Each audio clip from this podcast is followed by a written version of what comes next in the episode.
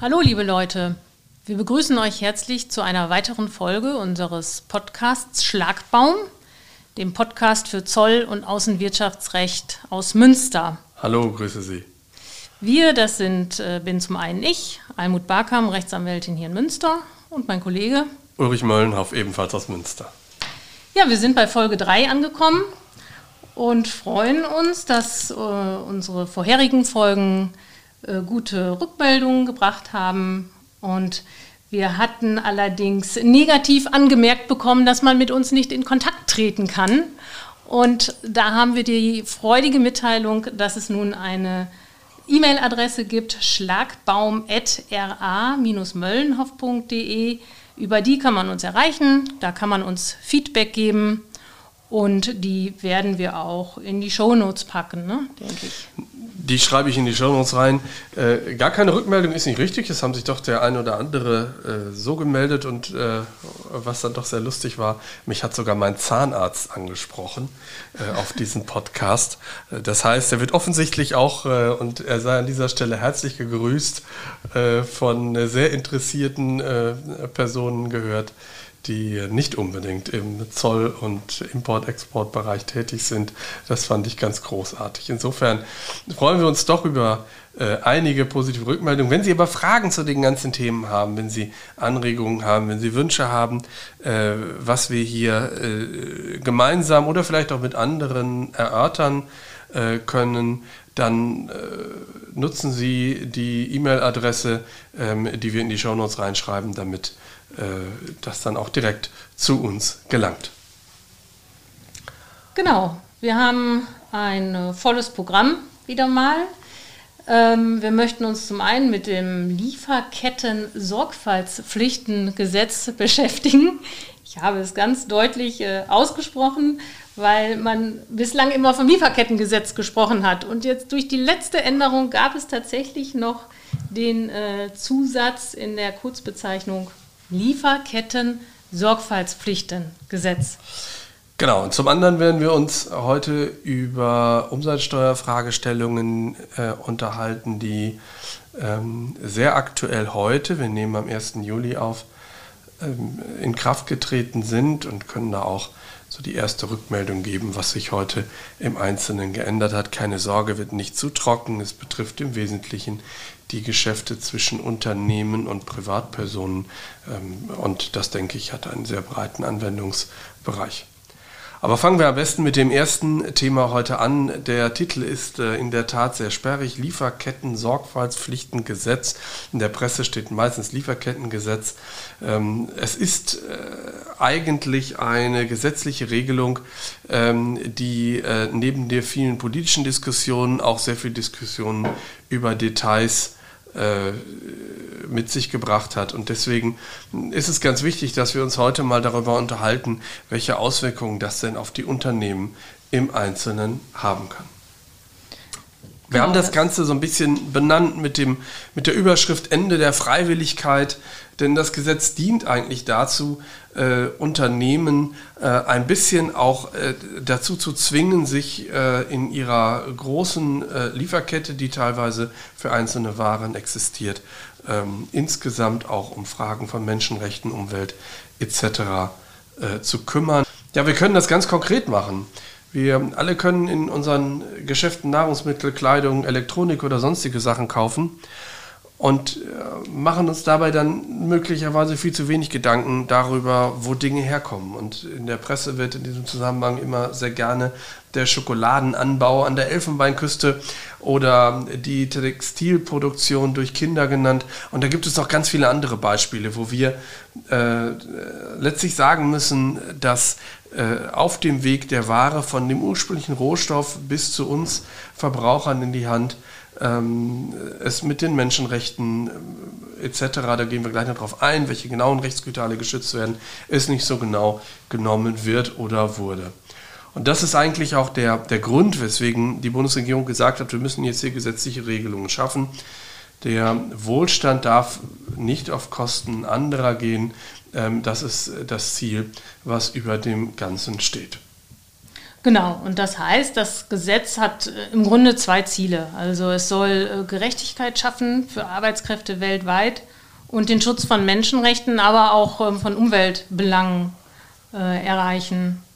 Ähm, ja, und zum anderen Kern der Regelung ist auch, dass äh, verbindliche Regelungen geschafft werden, welche Sorgfaltspflichten ein Unternehmen entlang der Lieferkette beinhalten muss. Das wird schon recht ähm, gut äh, formuliert in dem Gesetz. Genau, ich denke, man ist, man ist sich einig darüber, ähm, dass äh, Menschenrechte und Umwelt geschützt werden müssen, auch in der gesamten Lieferkette. Und unserem Eindruck nach sind auch viele Unternehmen durchaus mit dem Thema vertraut und haben auch in der Vergangenheit, das zeigen auch Fälle, die wir in der Vergangenheit gemacht haben, ähm, Maßnahmen dahingehend ähm, ergriffen. Ähm, aber äh, das genaue Maß, die Intensität, äh, wie Unternehmen sich hier zu kümmern haben, das ist das, was eigentlich fehlte, vor allen Dingen auch im, im Sinne einer, einer äh, wettbewerbstauglichen Regel. Es ist, es ist nachteilig für ein Unternehmen, wenn diese Sorgfaltspflichten nicht auch für alle Mitbewerber gelten. Und das sollte jetzt durch dieses Gesetz gleichermaßen festgelegt werden, ähm, äh, so wie äh, andere Regeln gleichermaßen, die ähm, den internationalen Markt regeln. Wobei es das Bestreben ja schon lange gibt. Man hat ja zunächst auf Freiwilligkeit gesetzt durch den Nationalen Aktionsplan Wirtschaft und Menschenrechte der ist aus den UN-Leitprinzipien für Wirtschaft und Menschenrechte äh, hervorgegangen und ähm, 2016 initiiert worden. Und da hatte die Bundesregierung ja zunächst an die Freiwilligkeit der Unternehmen appelliert. Es sollten die Unternehmen selbst äh, Maßnahmen ergreifen. Da gibt es ja auch ein, ein, oder mehrere bekannte Vorbilder. Äh, die gesamte Compliance-Bemühungen innerhalb der Unternehmen ist ja auch letztlich äh, aus dem Kreis der börsennotierten Aktiengesellschaften hervorgegangen. Und in genauso gleicher Form wollte man hier die Lieferketten äh, Regelungen äh, unternehmensseitig und freiwillig äh, installiert sehen. Das hat aber dann nicht geklappt. Es hat dann Jahre später, 2019, 2020, eine Unternehmensbefragung gegeben, wo doch ein relativ maues Ergebnis bei rausgekommen ist.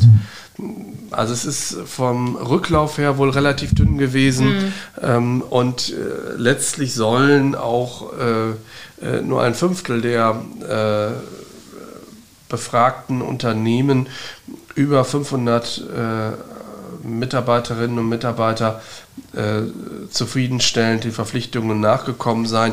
Ja, kann man jetzt mutmaßen. Ne? Kann man das, mutmaßen. Wir äh, in 2019, 20 so glücklich war, diese Befragung durchzuführen.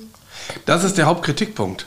Es ging um äh, die Zeit, wo die Unternehmen äh, im Wesentlichen mit Homeoffice, Lockdown äh, und sonstigen Ganz Themen befasst waren, ganz andere Sorgen hatten, völlig richtig, und deswegen möglicherweise auch nicht in dem Maße sich an dieser Unternehmensbefragung beteiligt mhm. haben.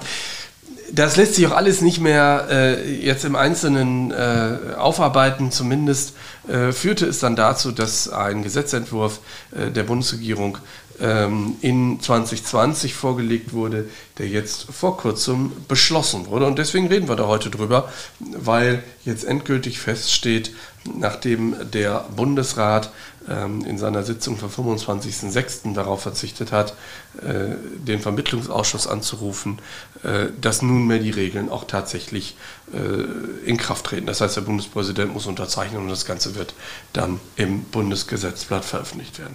Aber die, die wirklich entscheidende Frage für uns Juristen ist eigentlich, gibt es denn ein Gesetz? Haben wir einen Gesetzestext, über den wir uns hier konkret unterhalten können? Naja, es war etwas grauslich, sich durch die ähm, aktuellen Regelungen zu kämpfen, weil ähm, es ja bei Änderungsgesetzen so ist, dass man keine komplette, ich sag mal, technisch konsolidierte Fassung hat, sondern man hat den Ausgangstext, hier war es der Regierungsentwurf, und hat dann äh, den Beschluss, der nachher, ähm, der hier, jetzt war es jetzt der Ausschuss für Arbeit und Soziales, beschlossen wurde mit den Änderungen und dann muss man sich halt so ein bisschen selbst das Gesetz stricken, was denn jetzt dann da steht, wenn es heißt, hinter dem Komma in Satz 1 ist einzufügen. Und das und muss wegfallen und es ist, es ist wirklich entsetzlich zu lesen, es ist ganz gräuslich.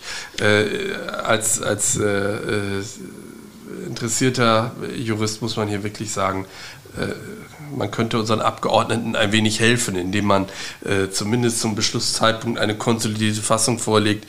Die hat es hier aber nicht gegeben. Aber deswegen ist das Gesetz nicht schlecht, nur um äh, Ihnen zu helfen, wenn Sie jetzt sagen, das würde ich mir gerne mal im Original durchlesen. Es gibt im Netz zurzeit noch keinen Text. Der wird wahrscheinlich dann kommen, wenn äh, das Gesetz im Bundesgesetzblatt veröffentlicht wurde.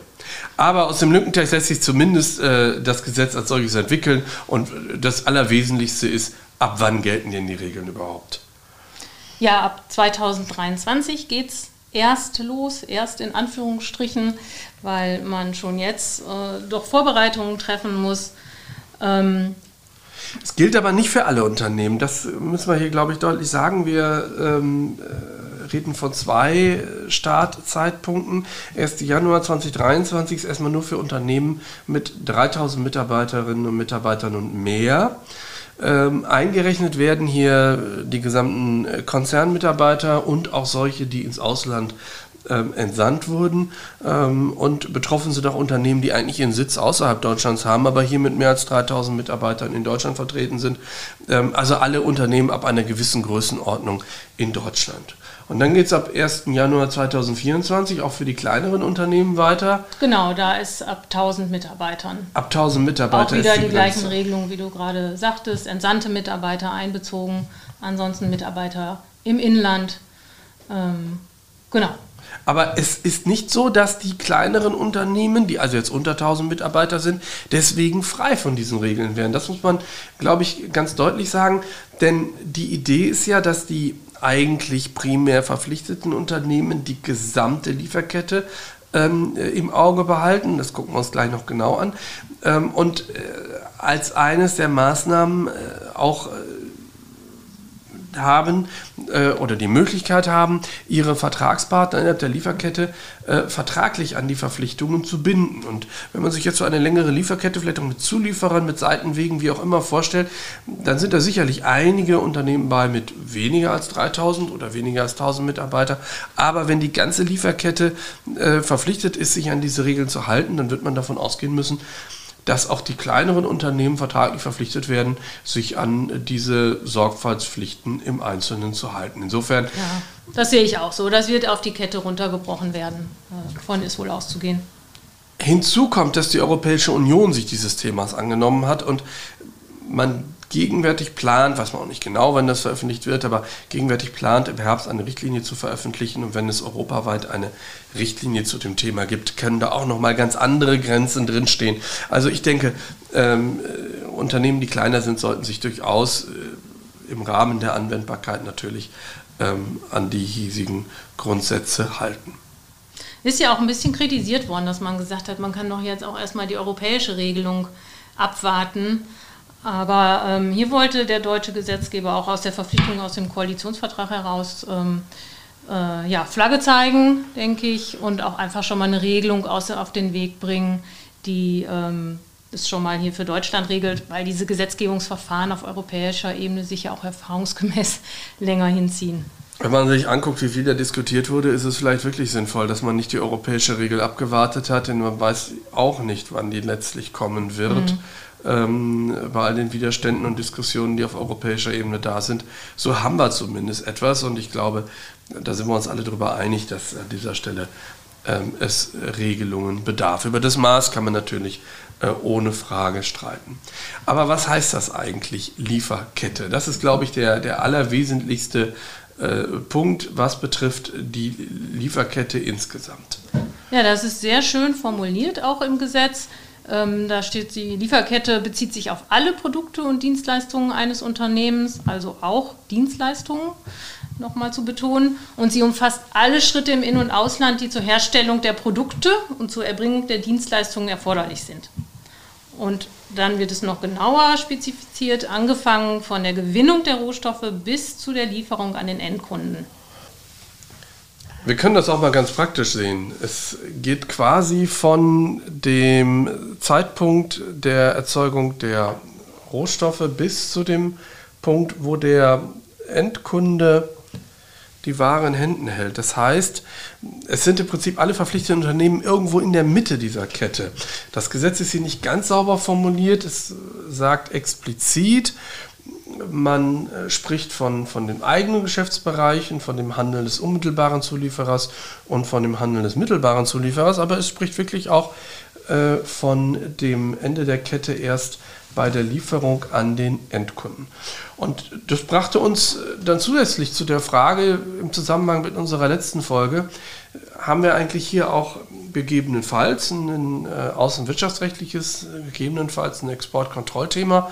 Wenn es wirklich so ist, dass auf der gesamten Lieferkette äh, Aspekte von Menschenrechten und Umweltschutz äh, Sorgfaltspflichten existieren, heißt das dann, dass für den Fall, dass ein, ein deutsches Unternehmen die Ware danach exportiert, auch im Rahmen der Exportbetrachtung äh, äh, Menschenrechtsfragen erörtert werden sollen. Denn das hatten wir in der letzten Folge auch nochmal deutlich herausgearbeitet, dass bei den neuen Dual-Use-Vorschriften äh, im Rahmen der Exportkontrolle die Menschenrechtsaspekte zwar mit ins Gesetz aufgenommen wurden, aber doch sehr äh, moderat äh, Genehmigungstatbestände an Fragen der Menschenrechte letztlich festgemacht wurden. Du hast jetzt etwas Sorge, dass es hier mit der Hintertür jetzt doch eingeführt wird, der menschenrechtliche Aspekt verstärkt? Oder? Genau, ob es eine Hintertür ist, eine Seitentür, keine Ahnung, aber zumindest müssen wir ähm, die Frage mal, mal problematisieren.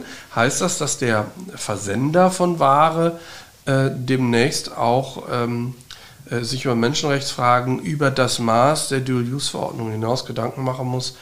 Ich denke, das wird man abwarten müssen. Ich meine allerdings aus dem Wortlaut herauslesen zu können, dass man nur den Weg bis zum Endkunden meint. Ja, ich meine das auch, weil ja nochmal explizit erfasst ist, dass, äh, was du gerade aufgezählt hast, das Handeln im eigenen Geschäftsbereich des unmittelbaren Zulieferers und des mittelbaren Zulieferers. Für mich ergibt sich dadurch eher der Blick nach hinten in die Kette und nicht so sehr vorangerichtet ähm, wie beim Export an den Endkunden. Zumindest lese ich an keiner Stelle und auch an keiner Stelle der Gesetzeserläuterung, dass die Frage gestellt wird, was der Endkunde letztlich mit der Ware macht. Der Endkunde möglicherweise Menschenrechtsverletzungen begeht. Das habe ich zumindest so noch nicht rausgelesen, dass das Absicht des Gesetzes ist. Aber es ist an der Stelle unklar, ich glaube, das können wir festhalten. Ähm, und äh, hier wird man einen Blick drauf behalten müssen. Ja, was ist die Verpflichtung der Unternehmen jetzt? Ja, die, die Unternehmen müssen in ihren Lieferketten die menschenrechtlichen und umweltbezogenen Sorgfaltspflichten in angemessener Weise, das wird immer wieder auch im Gesetzestext wiederholt, äh, beachten, mit dem Ziel, menschenrechtliche oder umweltbezogenen Risiken vorzubeugen oder sie zu reduzieren. Ähm, ja, oder halt, wenn schon eine Verletzung eingetreten ist, diese halt zu beenden. Man hat da ziemlich breit äh, die Verpflichtung formuliert, wenn man von äh, Sorgfaltspflichten in Bezug auf Menschenrechte und Umwelt äh, spricht. Ähm, man hat allerdings äh, als Korrektiv an jeder Stelle immer wieder die Angemessenheit definiert. Und das halte ich für ganz wichtig, dass die Unternehmen eigentlich zwei Ziele zu verfolgen haben. Das eine ist, sie müssen den Risiken vorbeugen und sie minimieren. Ähm, und das andere ist, sollten Verletzungen festgestellt werden, müssen sie entsprechende Konsequenzen ziehen, bis hin, wie du schon gesagt hast, zum Abbruch der Geschäftsbeziehungen. Das ist äh, sehr allgemein, ohne Frage, auf den konkreten Anwendungsfall runtergebrochen. Äh, gucken wir uns das gleich im Detail an. Ja, ähm, das ist dann das schärfste Schwert. Ne? Also Abbruch wirklich, das, äh, da gibt es halt vorher noch verschiedene Stufen. Aber genau, da können wir nachher nochmal einen Blick drauf werfen. Und das Gesetz spricht auch von, einem, äh, äh von einer Definition der Menschenrechte, wobei die Definition selbst findet man im Gesetz eigentlich gar nicht, sondern es bezieht sich auf, auf zahlreiche ähm, unterschiedliche Abkommen, ähm, die dort äh, genannt werden. Die Technik des Gesetzes ist so, ähm, dass man eigentlich auf, auf eine Anlage Bezug nimmt und da finden sich dann die ganzen Abkommen, wo die Rechte näher definiert sind. Das sind welche aus aus 1966 zum Beispiel, der Internationale Pakt über bürgerliche und politische Rechte aus 1966, so alt ist das schon. Und da gibt es aber auch andere Dinge, wie zum Beispiel ein Protokoll zum Übereinkommen der Internationalen Arbeitsorganisation über Zwangs- und Pflichtarbeit und so weiter und so weiter. Also die Liste ist relativ lang ähm, von Abkommen, wo genau ähm, diese Rechte definiert werden. Man kann das mal so ein bisschen praktisch in so eine, aber eben wie gesagt, unvollständige Liste äh, reinfassen. Das, das erste ist Verbot von Kinderarbeit. Ähm, ich glaube, das ist auch eines der, der, der stärksten äh, Ziele, mhm. äh, das durchzusetzen. Dann sind es Dinge wie Verhinderung von Sklaverei und Zwangsarbeit, ähm, aber auch äh, Gesundheits- und Arbeitsschutzfragen, ähm, Zahlung angemessenen Lohnes. Da haben wir uns zwischenzeitlich die Frage gestellt, was heißt das eigentlich? Ist das einfach nur zu wenig an Lohn oder, oder wie muss man sich das vorstellen? Ja, auch da gibt es auch ein Abkommen, auf das verwiesen wird, zum Beispiel, dass auch ähm, ähm, gleicher Lohn ähm, für Männer und Frauen, gab es auch ein internationales Übereinkommen. Ähm, dann die ganzen äh, kollektiven Arbeitsrechte, also das Recht, Gewerkschaften zu gründen und, und sich in, in Vereinigungen zusammenzufinden. Auch das ist keine Selbstverständlichkeit in vielen Ländern. Und dann etwas, äh, was einen betroffen macht, wenn man es liest. Ähm, aber umso wichtiger, dass man es erwähnt, weil es ein wichtiges Thema ist. Ähm, Zugang aller äh, äh Arbeitnehmerinnen und Arbeiter zu, zu Nahrung, Wasser, ähm, also den absoluten Grundbedürfnissen. Ähm, und damit zusammenhängt dann auch etwaige Umweltrisiken, die mit äh, mit Sorgfaltspflichten bedacht werden sollen. Also genau, sauberes Wasser nämlich. Sa ne? Sauberes Wasser ist ein wichtiges. Dann wird an der Stelle über, über Quecksilber, dazu gibt es auch ein eigenes Abkommen äh, gesprochen mhm. und, und einige andere Umweltregeln, die im Rahmen dieses Gesetzes mit zitiert oder referenziert werden. Jetzt werden Sie sich die Frage stellen, wie kriegt man das denn eigentlich praktisch hin? Wie kann man es praktisch äh, äh, herausfinden, inwieweit bei der Rohstoffgewinnung zu Beginn der Lieferkette möglicherweise äh, Umweltsauereien passieren? Wie kann man eigentlich herausfinden, ob in bestimmten Ländern ein Thema existiert? Dass Gewerkschaften nicht in dieser Form agieren dürfen, etc. etc. Und die Frage haben wir uns natürlich auch gestellt und haben so ein bisschen im Netz recherchiert. Ähm, und äh, da gibt es seitens unserer, unserer Behörden und, und NGOs schon sehr äh, gute Erkenntnisquellen, sehr gute Datenbanken, die man konsultieren kann und möglicherweise auch konsultieren muss. Ja, auf jeden Fall. Also es wird auch immer wieder darauf verwiesen, dass man Bran Branchenreports konsultieren soll. Aber ähm, es gibt auch wirklich gute Datenbanken, ähm, zum Beispiel den CSR-Risikocheck, über den gelangt man auch von der Seite vom Bundesministerium für Arbeit und Soziales. Da kann man ganz konkret eingeben, ne? in welches Land geht es, welches Produkt will ich herstellen. Das ist schon sehr gut gemacht. Und dann erhält man einen kleinen Risikoreport. Wir werden den Link in den Show Notes entsprechend nennen. CSR steht für Corporate Social Responsibility, ist alles Englisch. Ähm, und erstaunlicherweise ist die dahinterliegende Datenbank dann auch niederländischer Herkunft. Ähm, aber es ist äh, sehr praktisch gehalten. Sie können eingeben, welches Produkt Sie äh, beabsichtigen einzukaufen äh, oder mit welchem Produkt Sie handeln ähm, und aus welchem Land das kommt. Und dann können Sie genau lesen, welche Risiken sind. Ich habe das mal äh, gerade eben gemacht für, für T-Shirts aus Bangladesch. Ähm, und dann zeigt mir der Risikoreport, den man so ohne weiteres und auch vor allen Dingen kostenlos an der Stelle bekommen kann, ähm, dass für Bekleidung aus gestricktem und gestricktem Textilgewebe ähm, aus Bangladesch 47 Risiken identifiziert sind. Da sind dann äh, fünf Risiken für äh, faire Geschäftspraktiken. Ähm, es gibt sieben verschiedene Risiken, dass Menschenrechte und, und Ethikfragen nicht eingehalten werden, ähm, angefangen von, von Einfluss der Regierung über äh, Konflikte und Sicherheitsthemen, äh, über Fragen von Landnutzung, Eigentumsrechten und so weiter und so weiter. Also es wird schon sehr umfassend äh, darüber informiert, wo und in welchem Maß für welches Produkt ähm, genau die in, in, in, in diesem Sorgfaltspflichtengesetz adressierten Risiken äh, möglicherweise bestehen. Und es wird die Aufgabe der Unternehmen sein, das im Einzelnen nachzuvollziehen und gegebenenfalls mit Maßnahmen zu belegen. Mhm. Doch, das ist wirklich eine gute Hilfestellung. Das bringt uns zu dem nächsten Thema, was was sind das dann für Maßnahmen? Das Gesetz hat hier richtig aufgeschlagen. Ähm, man liest hier so alles, was, was schön und teuer ist im Rahmen der äh, modernen Compliance-Struktur. Ähm, ja, aber es liest sich auch wirklich gut. Also ähm, man bekommt eigentlich mal so eine schöne Zusammenfassung, was an Compliance-Maßnahmen innerbetrieblich äh, an den Tag zu legen ist. Angefangen halt von der Einrichtung eines Risikomanagements, also dass man auch eine Risikoanalyse durchführt und überhaupt erstmal, wie wir es gerade auch beschrieben haben, einmal prüft, wo liegen denn überhaupt Risiken. Das ist nicht neu im Compliance-Recht. Ähm, das wird nur in diesem Gesetz mal sehr, sehr deutlich beschrieben. Der, für die Exportkontrolle haben wir das in der letzten Ausgabe des Schlagbaums schon näher dargestellt. Ähm, hier geht aber der Gesetzgeber her und äh, gibt relativ strenge Vorgaben und sagt, eine entsprechende Risikoanalyse muss einmal im Jahr oder anlassbezogen stattfinden. Anlassbezogen wäre dann beispielsweise bei neuen Produkten ähm, oder bei Erweiterung des Betriebes Betriebes oder Zuerwerb von Betriebsteilen ähm, oder oder oder äh, äh, durchgeführt werden.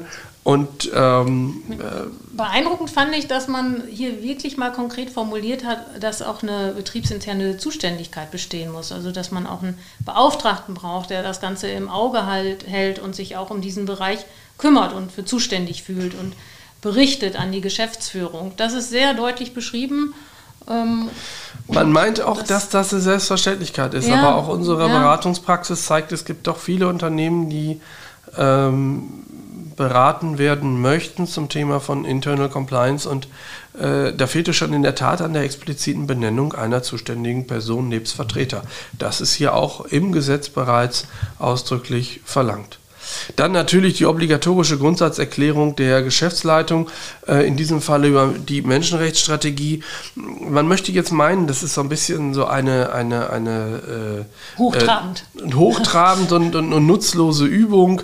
Äh, aber es, es hilft schon, wenn die Geschäftsleitung erklärt, dass und wie sie sich die Einhaltung von äh, menschenrechtlichen Risiken und, und Umweltrisiken vorstellt. Damit wird schon auch im Unternehmen kommuniziert, dass äh, diese äh, Sorgfaltspflichten auch, wie der Name schon sagt, sorgfältig äh, umzusetzen sind. Also eine Grundsatzerklärung muss vorliegen, die muss auch relativ detailliert sein. Sinnvollerweise stellt man die an den Anfang. Auch da kann man ja auch eine Parallele ziehen. Auch im Bereich Zoll, Exportkontrolle ist das ja auch wichtig, dass das mal einmal ähm, formuliert wird, auch in, äh, in einer grundsätzlichen Erklärung, wo will man hin und ähm, äh, worauf baut man, auf welcher Strategie baut man jetzt auch so ein A und O auf. Aus diesem Grund haben wir das auch zu Beginn unserer Formulare für Arbeits- und Organisationsanweisungen eigentlich durchgehend drin. Ähm, und die wird jetzt hier vom Gesetzes wegen ausdrücklich verlangt. Auch das würde ich hier vorschlagen, äh, wenn man für diesen Bereich einen Prozess formuliert, dass man den ähm, äh, Teil vorwegstellt, ähm, äh, damit allen Beteiligten klar ist, dass sie sich daran halten müssen. Dann möchte man gerne, dass man innerhalb der Mitarbeiter eine Awareness herstellt. Das werden sie nur hinkriegen können, indem sie entsprechende Schulungen oder Workshops abhalten. Ähm, man erwartet, dass sie äh, den Vertragspartner, der direkt vor Ihnen in der Lieferkette steht, auch vertraglich an die Regelungen des Sorgfaltspflichtengesetzes bindet. Das führt natürlich dann gleich dazu, dass man hier von einer ähm, Notwendigkeit etwaigen Contract Managements äh, sprechen kann. Ähm, und entsprechend äh, muss auch sichergestellt sein, ähm, dass der Vertragspartner auch tatsächlich der Leistungserbringer ist. Ähm, also nicht nur derjenige, äh, der da irgendwo eine Gesellschaft dazwischen schaltet, ähm, sondern etwaige äh, reine äh, Zwischengesellschaften werden vom Gesetzes wegen direkt äh, in der Kette nicht betrachtet. Also insofern auch hier wichtig, ähm, äh, vertragliche Regeln zu entwerfen, den Vertragspartner zu verpflichten. Ja, und dann wird auch beschrieben, ähm, was ist halt passiert, wenn, was muss passieren, wenn man Anhaltspunkte hat, dass halt sich Risiken verwirklichen. Und ähm, ja, da ist halt der Schritt natürlich, dass man Abhilfemaßnahmen ergreift, dass man erstmal erkennt, wie kann man abhelfen und dass man da im geeigneten äh, Maß ähm, und in angemessener Weise halt das Thema kommuniziert und ähm, äh, ja, dann ähm, runterbricht und versucht, die Risiken abzustellen. Und da zur Hilfe gestellt werden soll in den Betrieben auch so ein Beschwerdeverfahren, also dass es ähm, zum einen den, unter, äh, den Mitarbeitern, die im Unternehmen sind, äh, möglich ist, äh, Risiken aufzudecken oder Meldungen zu machen, also Stichwort Whistleblowing. Äh, aber auch so lesen wir es aus dem äh, Gesetzestext, dass auch andere Personen, die Kenntnis haben, Mitteilungen machen können. Das ist auch der Grund, warum Sie äh, auf äh, Ihrer Homepage im Zweifel kommunizieren müssen, wie dieses Beschwerdeverfahren angesprochen werden kann. Also ein, ein Whistleblowing-System ist ja im Compliance-Bereich nicht selten. Ähm, das haben viele Unternehmen inzwischen eingerichtet, dass äh, Mitarbeiterinnen und Mitarbeiter, die irgendwelche Erkenntnisse haben oder Vermutungen haben, sich auch an einer zentralen Stelle melden können und das formulieren können. Und der Gesetzgeber erwartet hier von den Unternehmen, dass dieses Beschwerdeverfahren auch anderen außerhalb des Unternehmens stehenden Personen eröffnet wird. Ähm, und damit sollten Sie dann auch äh, auf Ihrer Homepage kommunizieren, ähm, wann und wie eine entsprechende Beschwerde angebracht werden kann. Und sinnvollerweise formuliert man dann auch in einer Verfahrensanweisung, wie mit solchen Beschwerden umgegangen wird. Und da sagt das Gesetz ja auch so ein bisschen was, wann, wann muss eigentlich das Unternehmen tätig werden aufgrund einer Beschwerde. Ähm, es spricht hier von sogenannter substanziierter Kenntnis. Das ist bei den mittelbaren Zulieferern. Bei den mittelbaren. Zulieferern. Ähm, bei den unmittelbaren äh, haben wir ja ohnehin auch noch die vertraglichen Verpflichtungen, mhm. äh, die äh, äh zur Hand stehen. Aber äh, sollte also innerhalb der Kette äh, von mittelbaren Zulieferern, also solchen, die nicht direkt in der Kette hinter einem stehen, ähm, Informationen über so ein Beschwerdeverfahren kommen, dann erwartet das Gesetz, dass das Unternehmen tätig wird bei substanziierter Kenntnis. Auch wieder so ein rechtstechnischer Begriff. Ne? Vorhin nochmal überlegt, was ist die substantiierte Kenntnis? Also man muss halt schon Anhaltspunkte haben. Das ist jetzt nicht so. Ich denke auch, es, muss, hinein, es muss konkret sein und in den Unternehmen wird man dann auch je nach ähm, Deutlichkeit des Hinweises auch entsprechende Nachforschungen anstellen und schauen, ob und wie man äh, hier äh, tätig werden kann. Naja, und das Ganze muss dann dokumentiert werden. Auch das erwartet das Gesetz. Jeder, jeder Prozessschritt im Rahmen dieser äh, Maßnahmen bedarf einer schriftlichen äh, Dokumentation, die fortlaufend zu führen ist und sieben Jahre aufbewahrt werden muss. Also man merkt schon, das Gesetz hat sich hier wirklich um alles Gedanken gemacht. Und damit die Unternehmen auch das wirklich tun, also eine Verfahrensbeschreibung äh, anlegen, äh, Dokumentationen über die einzelnen Schritte vornehmen, Abhilfemaßnahmen. Ähm, Abhilfemaßnahmen ergreifen, genau, erwartet man dann noch einen jährlichen Bericht. Und dieser jährliche Bericht muss auf der Homepage der verpflichteten Unternehmen veröffentlicht werden und zusätzlich der zuständigen Behörde, das ist in Deutschland das Bundesamt für Wirtschafts- und Ausfuhrkontrolle, auch noch übermittelt werden. Also Sie sehen, es, es, es wird hier sehr, sehr umfassend auch seitens der Behörden kontrolliert. Ich bin mal gespannt, wie viele von diesen Berichten tatsächlich gelesen werden. Ich habe auch... Äh, oh, das ist aber jetzt böse. Ja, ich bin da sehr, äh, sehr kritisch möglicherweise. Das ist, es muss ja auch alles ausgewertet werden. Aber ähm, wie auch immer, ähm, äh, man, man wird das abwarten müssen, äh, inwieweit dieses Berichtswesen dann noch tatsächlich äh, zu Kritik, wie auch immer, führen wird. Ist ja auch so ein bisschen der Vorwurf aus der Wirtschaft. Ne? Hier hat man so ein Bürokratiemonstergesetz wieder geschaffen ähm, mit diesen umfassenden Dokumentations- und Berichtspflichten. Ich glaube, man muss es abwarten, wie immer, wenn ein neues Gesetz äh, ansteht. Ähm, und man muss hier einfach die Angemessenheit im Auge haben. das ist ein immer, gutes ne? Stichwort mit der Angemessenheit.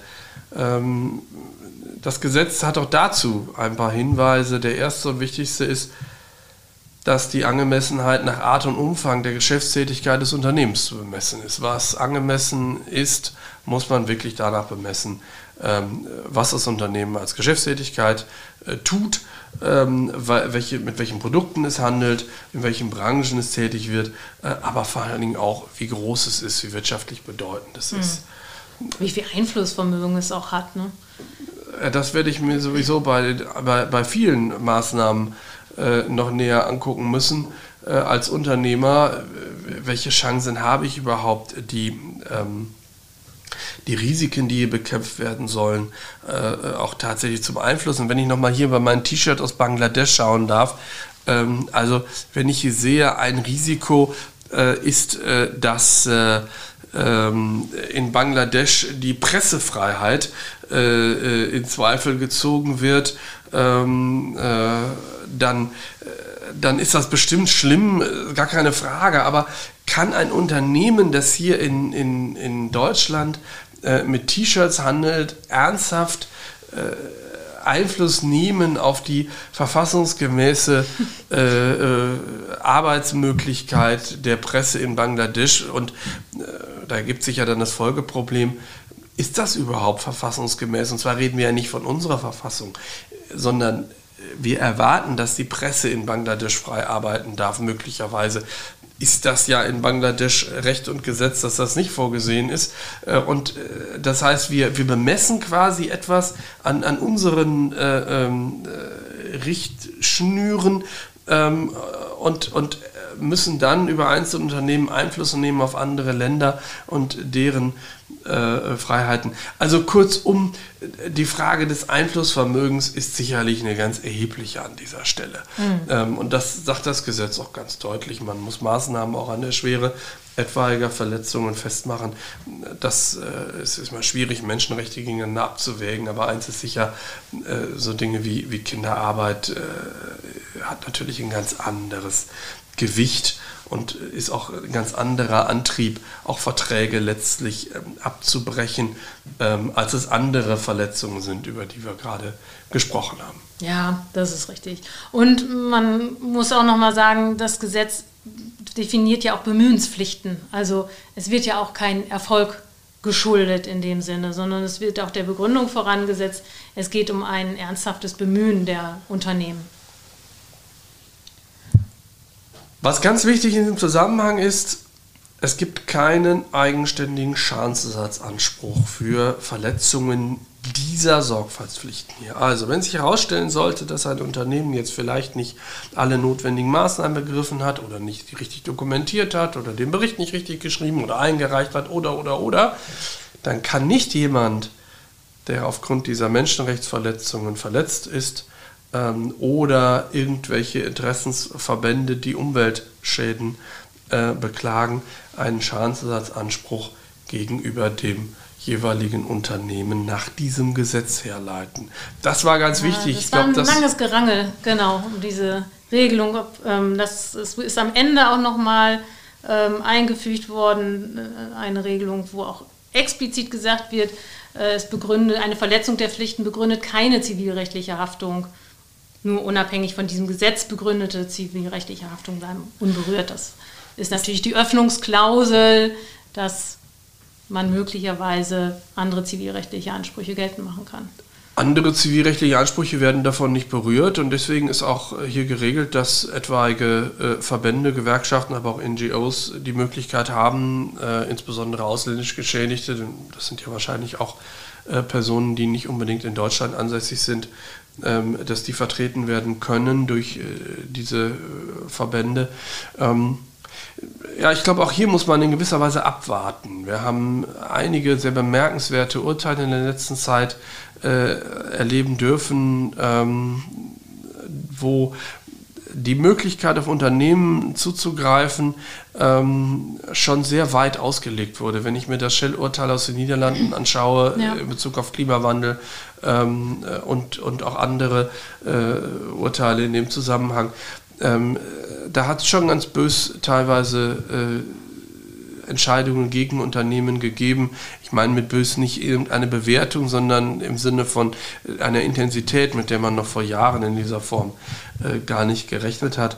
Und insofern sind wir als Juristen auch äh, ein wenig ratlos. Was heißt das? Es gibt keinen eigenständigen Schadensersatzanspruch aufgrund dieses Gesetzes, aber andere Regeln bleiben unberührt.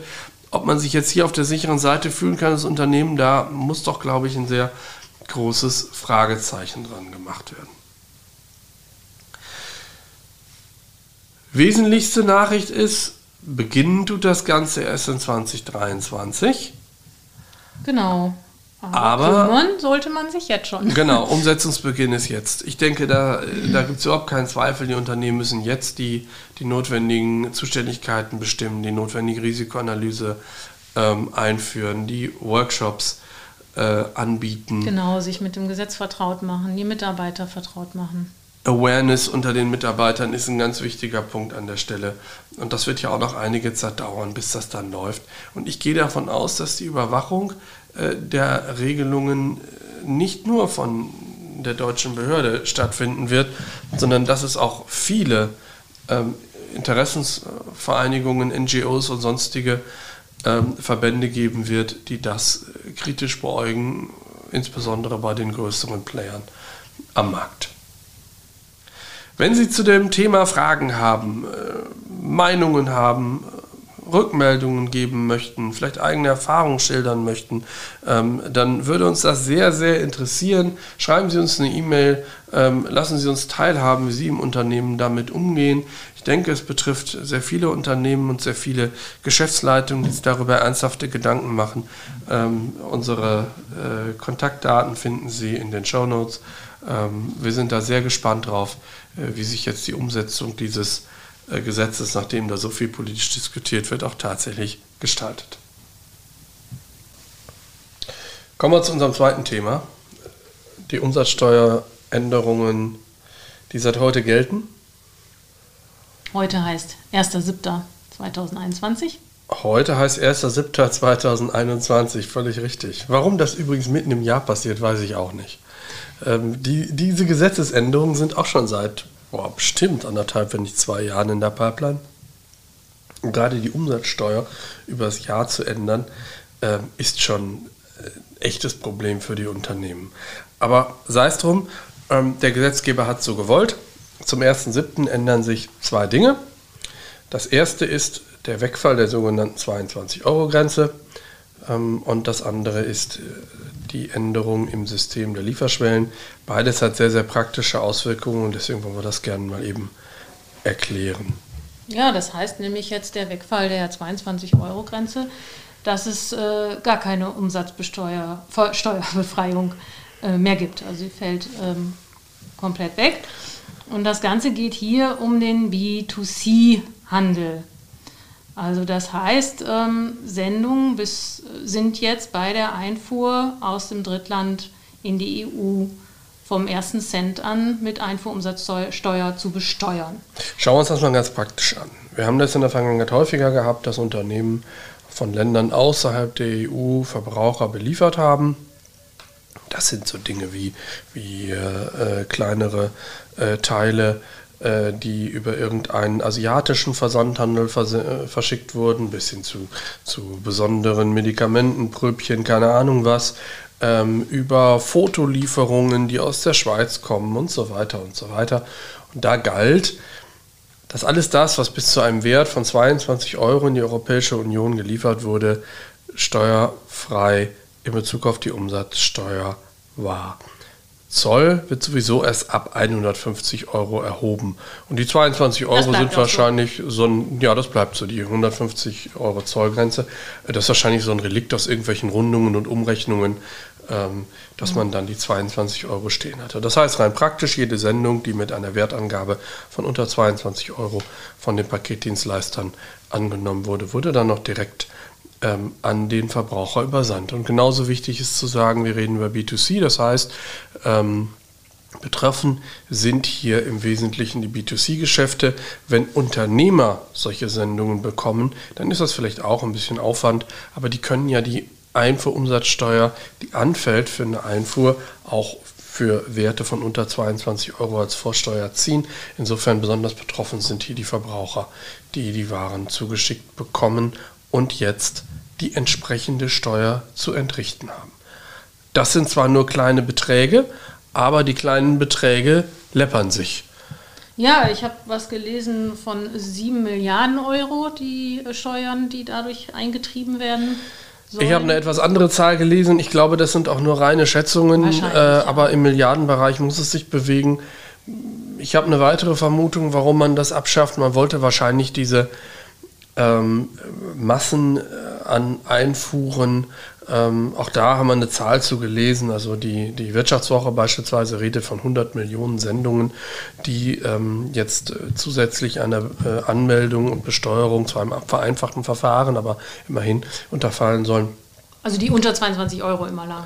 Die unter 22 Euro bisher gelegen haben, die will man jetzt äh, ebenfalls einer Anmeldepflicht unterziehen. Und ich glaube, damit hat man auch ganz gut den Importhandel ähm, unter einer gewissen Kontrolle, dadurch, dass man jetzt alle Sendungen auch einer Anmeldung unterzieht. Ja, da gibt es so einen, so einen ganz äh, lustigen Begriff, der nennt sich Ameisenschmuggel, der in der Fachwelt auch zitiert wird. Da kann man sich, glaube ich, ganz gut vorstellen. Ganz viele kleine Ameisen transportieren äh, irgendwelche kleinen Teile und produzieren dann doch einen riesen äh, Ameisen. Bau. Und äh, genau das kann man sich ja auch vorstellen. Wir haben in der Vergangenheit häufiger Fälle gehabt, wo Unternehmen aus Drittländern sehr häufig Sendungen unter 22 Euro in die Europäische Union geschickt haben, in der Annahme, dass die nicht kontrolliert werden und de facto waren es dann doch höhere Werte. Also das alles will man jetzt in den Griff kriegen. Ja, und vor allem auch gleich äh, faire Wettbewerbsbedingungen schaffen zu den Händlern innerhalb der EU. Genau, das ja, ist der zweite Grund. Man möchte gerne ähm, den äh, europäischen Händlern, die ja diese Umsatzsteuer von Verbrauchern äh, nehmen müssen, keinen Wettbewerbsnachteil einräumen ähm, gegenüber äh, Händlern außerhalb der Europäischen Union, äh, die das bisher äh, umsatzsteuerfrei konnten. Und das wird dann auch gerne vom Zoll als weiterer Grund mhm. genannt. Mhm. Und, und ähm, wie gesagt, das wird seit längerem schon diskutiert. Dass es kommen wird, ist uns auch schon länger klar. Nun ist es seit dem 1.7.2021 in Kraft. Wie wird das Ganze praktisch sich darstellen? Praktisch heißt das, jede Lieferung von einem Drittland in die Europäische Union muss unabhängig vom Wert eine Anmeldung bekommen und wird unabhängig vom Wert mit der Einfuhrumsatzsteuer belegt. Ja, und es gibt eine vereinfachte Zollanmeldung. Da wurde extra ähm, noch die ähm, UZK, der delegierte Akt, glaube ich, war es, geändert. Ähm, und äh, da äh, kann man ähm, halt reduzierte Daten angeben in dieser äh, Zollanmeldung. Wir werden zwei verschiedene Arten von, von äh, Prozessen finden. Wir werden zum einen ähm, die Plattformen oder Unternehmen finden, die ihre Ware einfach an den Endkunden in Europa schicken und da wird es dann einen Logistiker geben und dieser Logistiker wird an der Grenze die Einfuhrumsatzsteuer anmelden und gegenüber dem Endkunden dann berechnen müssen. Der stand in der Zeitung, es wird also äh, dann eine gewisse Gebühr an der Haustür neben der Einfuhrumsatzsteuer erhoben. Ähm, die äh, für, die ganze, für die ganze Abwicklung äh, berechnet wird. Und diese Servicepauschale ähm, ist auch rechtens, denn die Arbeit der Logistiker wird sein, für jede einzelne kleine Sendung eine entsprechende Umsatzsteueranmeldung abzugeben. Das ist die eine Version. Und die andere Version, die klingt auf den ersten Blick ein bisschen komplizierter, wird aber sicherlich vieles vereinfachen. Du meinst die, ähm, ähm, die Import One-Stop-Shop Geschichte. Ganz genau, der Begriff ist wieder herrlich. Import One-Stop-Shop wird das ganze Ding sein. Genau, ähm, ist aber letztlich eine, eine, eine Online-Plattform, über die Unternehmen sich ähm, registrieren lassen können und ähm, dann halt eine zentrale Plattform haben, über die sie halt ihre Mehrwertsteuerpflichten erledigen können, also sprich die ähm, Umsatzsteuer erklären und auch abführen können. Rein praktisch wird es dann so sein, dass die Warensendung an der Grenze wiederum angemeldet wird, aber dann kann der Logistiker auf eine ähm, Import One-Stop-Shop Registrierung bei der Anmeldung Bezug nehmen, mit dem Ergebnis, dass der Logistiker die Einfuhrumsatzsteuer nicht beim Verbraucher erheben muss an der Haustür. Entsprechend fällt auch keine Servicepauschale an. Ähm, und äh, äh, das Ganze wird dann zentral mit den verschiedenen Finanzverwaltungen Europas abgerechnet. Die Zollverwaltung hat sich auch noch was Tolles ausgedacht, wie sie das Ganze vereinfachen wird. Ähm, dafür wird es ein eigenes Modul geben, wie man das online hinkriegen kann. Das hat den äh, lustigen Namen Impost. Aber äh, ob man sich jetzt ärgert oder nicht, es wird äh, erst ab dem Januar 2022 zur Verfügung stehen. Wir haben uns im Vorfeld gefragt, wieso man diese Regelung überhaupt in Kraft setzt, wenn das entsprechende Computermodul der Zollverwaltung noch nicht bereitsteht. Es ist ja schon ein bisschen absurd, dass man ein komplett neues System, das seit, wie gesagt, mindestens ein bis zwei Jahren diskutiert wird, mitten im Jahr in Kraft setzt und die Zollverwaltung, die es eigentlich abwickeln müsste, kann das entsprechende Modul allerdings erst frühestens ein halbes Jahr später ähm, im Januar 2022 anbieten. Hm. Ich denke, damit ist eigentlich alles gesagt.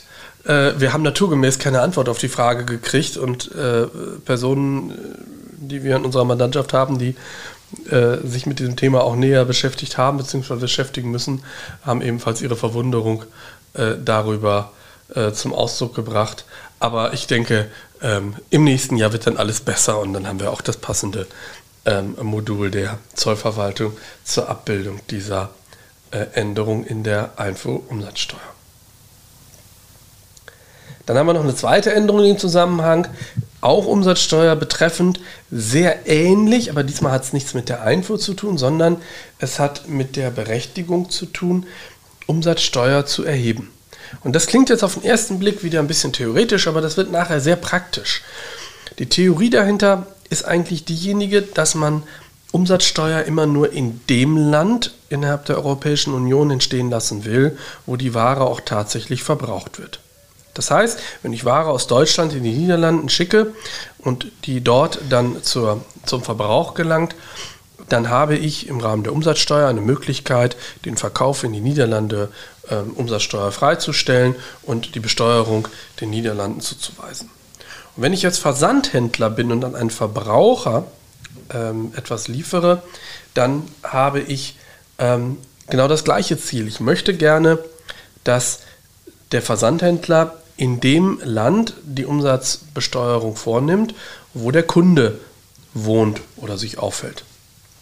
Das hat man in der Vergangenheit mit einer relativ komplizierten Regelung, den sogenannten Lieferschwellen, erreicht. Man hat gesagt, wenn man als Versandhändler in einem Mitgliedstaat der Europäischen Union ansässig ist und in andere Mitgliedstaaten liefert, dann soll man bei ähm, Erreichen einer gewissen Lieferschwelle, die war von Land zu Land unterschiedlich, ähm, die Steuerverpflichtung in dem Land bekommen, wo man hinliefert. Also ganz praktisch, ähm, es gibt ein niederländisches Unternehmen und das verschickt Produkte in ganz Europa. Für die ersten Versendungen hat der niederländische Staat das Besteuerungsrecht und erst wenn für das jeweilige Land der EU die Lieferschwelle erreicht wird, wechselt das dann ist die Umsatzsteuerpflicht in einem jeweilig anderen Land ähm, angesiedelt. Und die Lieferschwellen waren ganz unterschiedlich. Für Deutschland waren es 100.000 Euro, für Österreich waren es 35.000 Euro. Das konnte jeder Mitgliedstaat selbst festlegen. Aber das sind ja schon erhebliche Unterschiede. Ne? Das sind erhebliche Unterschiede, ähm, aber es sind ja auch erheblich andere Märkte, würde ich mal sagen. Also, ähm, okay, ja, das ist richtig. Das dürfte der Grund dahinter sein. Aber ja. letztlich konnte es jeder, jeder Staat festlegen und das war immer so eine böse Falle. Wir haben mehrere Fälle dieser Art gehabt, wo Unternehmen das dann einfach nicht mehr bemerkt haben, dass sie ähm, in ein Land äh, auf einmal so viel geliefert haben, dass eine Lieferschwelle überschritten wurde, mit dem Ergebnis, ähm, dass dann dem anderen Land das Besteuerungsrecht zugefallen ist. Diese Regelung fällt jetzt weg oder ist weggefallen seit heute. Ähm, ja, jetzt gibt es eine einheitliche Lieferschwelle. Ne? Jetzt haben wir eine einheitliche, Euro. völlig richtig, sehr niedrig, 10.000 mhm. Euro und die gilt auch nicht mehr von Land zu Land, sondern die gilt europaweit. Das heißt, wenn Unternehmen jetzt eine Ware oder Dienstleistung, das es mit umfasst, in andere Mitgliedstaaten liefern oder erbringen, dann gilt in Summe für alle Mitgliedstaaten zusammen eine entsprechende Schwelle von 10.000 Euro. Ab dann findet eine Besteuerung in dem entsprechend anderen Mitgliedstaat statt.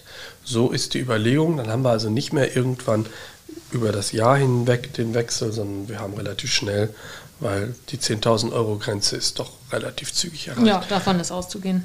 Ähm, und dann muss in dem jeweiligen Land die Steuer entrichtet werden. Wie macht man das praktisch? Auch da gibt es wieder ein, ein Verfahren, ähm, was sehr vergleichbar ist mit dem, was wir eben äh, angesprochen haben. Da haben wir dann keinen Import One-Stop-Shop, sondern wir haben nur noch einen One-Stop-Shop die schönen Begriffe Das ist doch mal bleiben. einfach. Mal. Das einfach ja, im Umsatzsteuer. Die schönen Begriffe müssen bleiben. Also es gibt dann nur noch einen One-Stop-Shop und dieser One-Stop-Shop heißt, die Unternehmen können sich in ihrem Land bei der zuständigen Behörde, in Deutschland ist es das äh, Bundeszentralamt für Steuern, registrieren lassen und können dann die Anmeldungen quartalsweise, glaube ich, ne? meine ich, ja. mhm. quartalsweise ähm, für die anderen europäischen Länder abgeben und dann findet eine Berechnung zentral von dort statt. Wir können eigentlich nur jedem Unternehmen empfehlen, was hiervon betroffen ist, sich nochmal individuell beraten zu lassen. Die Prozesse sind neu, die Verfahren sind neu. Ähm, aber wichtig ist, dass man das gehört hat. Und wichtig ist, glaube ich, auch, dass die Grenze von 10.000 Euro jetzt doch sehr schnell erreicht mhm. werden kann. Ähm, Im Zweifel mit ein oder zwei Warenlieferungen innerhalb Europas. Und dann ähm, bedarf es eben dieser Beachtung, dass die Umsatzsteuer in dem jeweiligen Land anfällt. So viel zu den beiden Änderungen, die äh, jeweils die Umsatzbesteuerung am grenzüberschreitenden Warenverkehr betreffen. Ähm, ich denke, wenn, man, wenn sich das eingespielt hat, wird auch beides vernünftig laufen. Äh, zumindest sind das so die Rückmeldungen, die wir aus der beteiligten Industrie und vom Handel bekommen. Ja, damit sind wir am Ende unserer Damit Folge. sind wir am Ende unserer Folge angelangt, völlig richtig. Ich denke, heute haben wir mal eine Menge über Lieferung von Waren gesprochen und nicht unbedingt über Zoll- und Außenwirtschaft. Äh, aber auch das ist, glaube ich, sehr wichtig, dass man ähm, auch die Themen mal betrachtet, die links und rechts des Weges liegen. Die Befürchtung ist, dass sich dieselben Mitarbeiter in den Unternehmen auch um diese Themen kümmern werden. ja, wenn man schon mal einen Beauftragten hat, dann. dann kann er das auch gleich mitmachen, genau. Deswegen haben wir es Ihnen erzählt. Sollten Sie Fragen haben, äh, dazu, sollten Sie Anregungen haben, sollten Sie bestimmte Fahrgestaltungen haben, die für uns spannend sind, dann freuen wir uns über Ihre Rückmeldung. Ansonsten Informationen von heute finden Sie in den Show Notes. Ihnen alles Gute, falls Sie Urlaub fahren. Schöne Ferien. Ja, einen schönen Sommer wünschen wir noch. Und ich denke, wir werden uns demnächst, möglicherweise im August noch, wieder hören. Alles Gute bis dahin. Tschüss. Ciao.